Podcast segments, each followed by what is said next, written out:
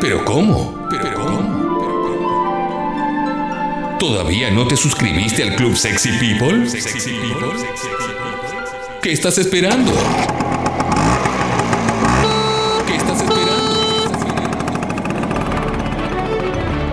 Metete en congo.fm, mira todos los beneficios que tiene ser parte del club y suscríbete ahí mismo.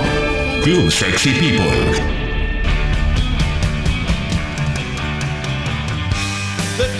De tanto andar por la cornisa. Pero arranquemos con lo importante. Vamos, ya, Contame ya. el curso que vas a dar primero.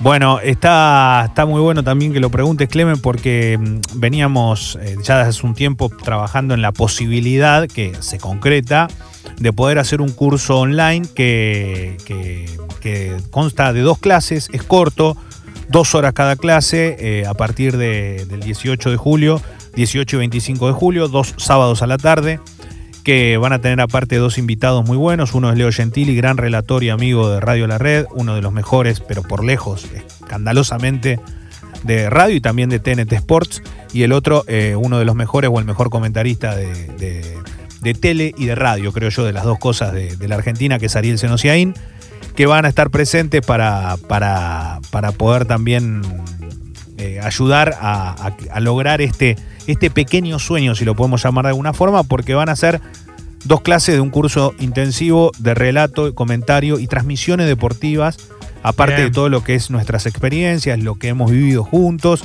eh, y, y- y- y abarca dos etapas de mi vida.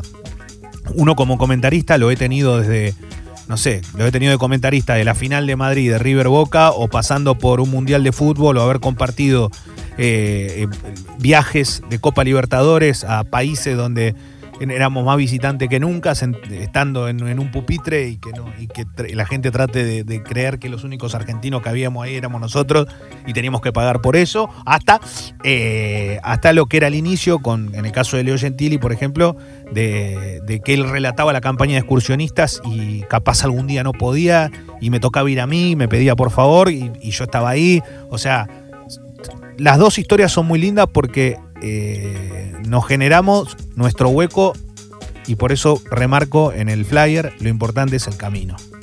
Ahí va. Eh, Ahí va. con caminos distintos, pero siempre eso es lo importante. Por eso quiero también hacer hincapié en esta cuestión. Aquellos que se quieren sumar, relato y comentario lg.gmail.com es para darle un marco eh, más acorde a la circunstancia. Allá hay otra persona que está colaborando conmigo, haciendo absolutamente todo lo que yo no sé hacer para que, eh, para que le, saquen las dudas y los que quieran participar puedan estar. Va a estar muy bueno y la verdad que, que nada, creo que, que también es un precio accesible para todos aquellos que quieran participar porque en mi caso, por ejemplo, yo no estoy acostumbrado a hacer esto. Sí lo he hecho en algún momento, pero creo que hoy es otro, otra historia, también teniendo más que nada la cantidad de años y la experiencia que uno fue, fue formando durante todo este tiempo. Bueno, aprovechen esta oportunidad, che, aprovechen esta oportunidad porque está buenísima. Aparte son dos clases, no es algo que pase todo el tiempo, entonces ahí, ahí lo tienen. Si no, búsquenlo en las redes de Leo si quieren más data, obviamente. Che, antes de arrancar, Leo, un beso grande a Brigitte que subió su suscripción también. eh, Acá me, me avisa Guido, un golazo, ¿eh? Un golazo total. Y hablando de golazo, Pamela bien temprano, Brigitte Pamela ahora. bien temprano. Sí. eh, también Andrés y un montón de gente, eh, es una locura. Le, le- les mandamos un beso enorme y es muy lindo que así suceda, eh, que, que lo hagan y de forma diaria. Bueno, eh, la carita de el Cholo Simeone. impresionante. Me- pero ¿sabes qué me gusta? Que siempre eh, es espectacular. Todas las caritas remiten a los- al mismo partido o al mismo equipo. Claro. Porque es siempre que juega alguien contra el Barcelona. ¿viste? Bueno, Sí. eh, esto pasó porque Simeone, eh, comentábamos, ¿cómo Setién lo va a poner tres minutos a Grisman? Lo hace entrar en el minuto 90. Bueno, esto pasó y se vio una imagen de la carita de Simeone como diciendo, haciendo como que esa carita de qué hambre. Bueno, Sí, al pedo te fuiste, ¿no? Claro, Para esto lo que te pasa fuiste, que- capo. Claro, lo que pasa es que yo no sé si. Acá hay un tema. Es, eh, esto es lo que me llama la atención. Lo hace por Griezmann que se fue y no siguió en el club, en el cual el Atlético de Madrid recibió una fortuna también, digámoslo, ¿no? Porque si no parece que el tipo se che, me voy. Te- Terminó yendo, no se fue del todo bien, pero terminó recibiendo mucho dinero. Bueno, eh, o lo hace porque no puede entender eh, lo, que, lo que terminó haciéndose tiene en este caso. Para, Para mí, mí- perdón. O sea, lo tenés a Griezmann y lo pones al minuto 90. Viste que es co- como las dos cosas pueden ser. Sí. La cara era medio tipo de la ex, ¿viste? O del ex, cuando ve a. cuando, cuando lo Mirá ve con, con su actual y dice, mirá Claro. cómo salí ganando. Sí, y bueno, puede pasar, Así. yo qué sé. Puede pasar, bueno, pero fue. fue sí, sigue hablando de esto porque obviamente el Barcelona está inmerso en una, entre comillas, crisis, si lo podemos llamar de alguna forma, porque Sí. no juega bien, porque se le escapa la liga, porque depende ahora del Real Madrid sí o sí, ya no depende de ello, y viene el partido de Champions con Napoli.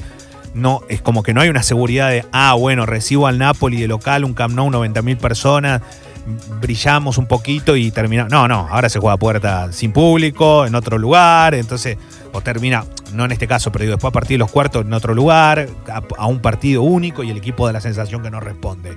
Eh, está así, planteado de esa manera, eh, cositas que tienen que ver también con. Bueno, perdón, no me quiero ir porque. Sí. ¿Se acuerdan del, del equipo francés eh, campeón? ¿Quién era el delantero? De Del equipo- 1998. Ah, de 1998. Dugarry. Dugarry, exactamente. Christophe Dugarry. Yo siempre lo vi medio, viste, que vos lo veías y era medio como diciendo, no engancha del todo en este equipo, viste. Medio cheronca, digo, con tanta estrella, pero Mm. ratificamos que es un pelotudo. Esto, eh, esto tiene que ver por un comentario que hizo, que dijo, ¿de qué tiene miedo Griezmann? En la RMS Sports, una frase que eh, obviamente como no va a replicarse de la idiotez que dijo, ¿De qué tiene miedo Griezmann? Como diciendo, ¿por qué no se hace cargo de su situación? ¿De un chico que mide unos 50 y es medio autista? Bueno, pero, es- pero Dugarry, si no, no dice esto, nadie se acuerda del chabón. Bueno, la verdad está es que bien, nadie pero- no, te acordás. Pero listo, ¿viste? Entra en la lista de no hay so- es tachado. Porque este sí que es un pelotudo. Perdón, este es un boludón. Cuando obvio, no tenés idea de lo que estás hablando, ¿eh? Cer- callate, cerrá la boca, por lo menos, porque lo que dijiste, que, te- capaz se quiso hacer el vivo, quiso ser distinto, y lo que dijo es una burrada inmensa. Entonces, eh, listo, punto. Lo digo porque un tipo que fue campeón del mundo y todo llama la atención. Bueno, Sí, el, sí, eh, otra cosa, ayer ganó el Inter, ganó 6 a 0 el Inter ante el ¿Contra Brescia. Eh, El Brescia, el Brescia. El Brescia tiene un tema que es que, que- que los jugadores patean en contra y es lo mismo, más o menos. Juega muy mal. Es como yo en el. FIFA, Leo. Hay algo parecido, pero a- vos tenés tiempo de recuperación. El Brescia da la sensación que se va al descenso, sí o sí. Y piramicas. Eh, pero Lautaro Martínez jugó y lo sacó el técnico eh, promediando el segundo tiempo 6 a 0 y Lautaro no hizo ningún gol. Y la figura fue Alexis Sánchez. Lautaro tuvo un gesto. Había un penal para el Inter y él no fue a agarrar el penal para patearlo. Se lo dejó a Alexis Sánchez porque está como en un proceso de recuperación. Claro, Alexis convirtió. Después Alexis jugó bárbaro y Lautaro Martínez no pudo convertir. Con la calentura que se fue. Claro, bueno. Y, pero- Porque venía fácil el partido, iban 20 minutos, penal, 2-0. Claro, ya venía fácil.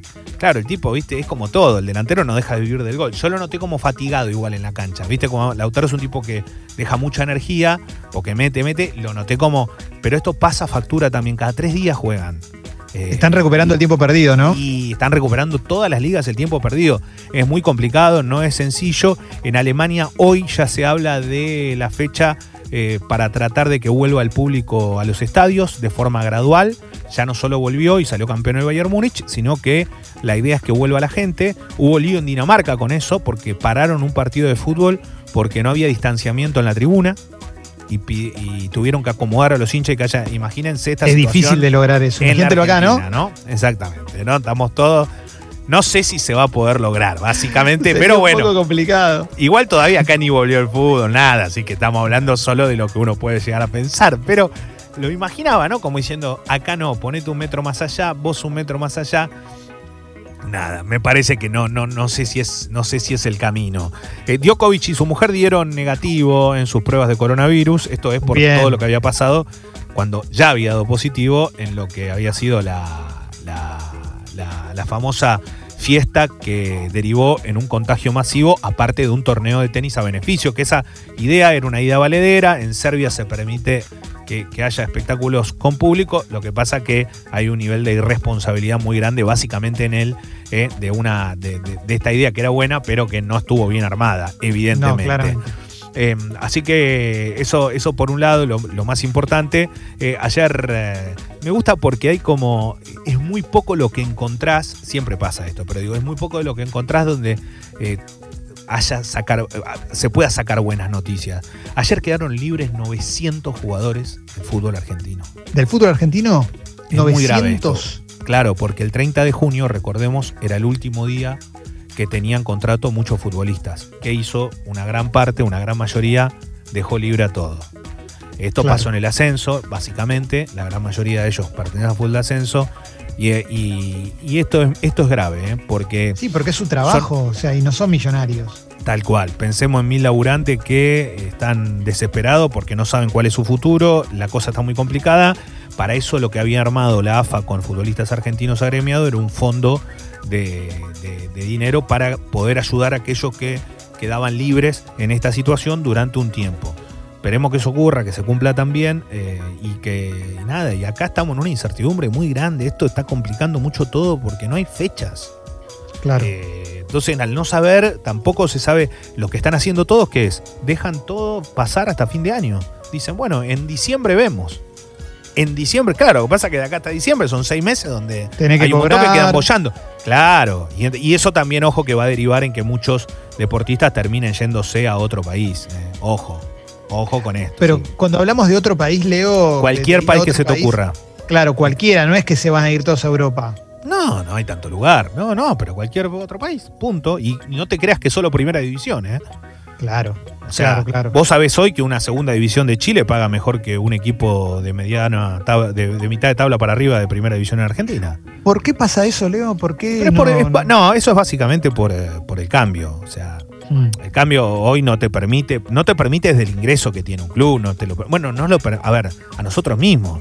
Seguramente cuando vos haces la cuenta, vamos a poner un ejemplo, si hoy tenés la posibilidad de tener trabajo y antes ganabas, vamos a poner un ejemplo, hoy ganás 500 dólares o 1000 dólares, no sé, vamos a poner un número cualquiera. Sí. Eh, 500 dólares, listo. Y antes, hace dos años, tres, tal vez esa misma guita vos la ganabas y entre pito y flauta eran 2000. Vamos a poner un ejemplo. Claro. Bueno, eso le pasa a todo, cuatro veces menos. Es, es- lo que ocurre es que los únicos que pueden mantener esa vara ahí, y posiblemente sea Boca, posiblemente sea Racing, posiblemente sea, digo, lo que está más o menos acomodado económicamente. Pero el club que le va a costar, a River le va a costar.